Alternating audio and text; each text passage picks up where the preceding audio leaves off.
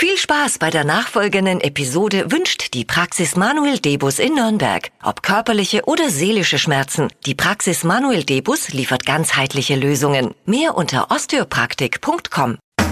Fränkisch für Anfänger und Fortgeschrittene. Heute kümmern wir uns ums Grischbeller. Der Franke kümmert sich darum, indem er es entweder gut mahnt und das äußert sich so. Komm, stell dir nur Schäuferler und nimm zwei Glös. Du kost das Vertrauen, du Grischbeller.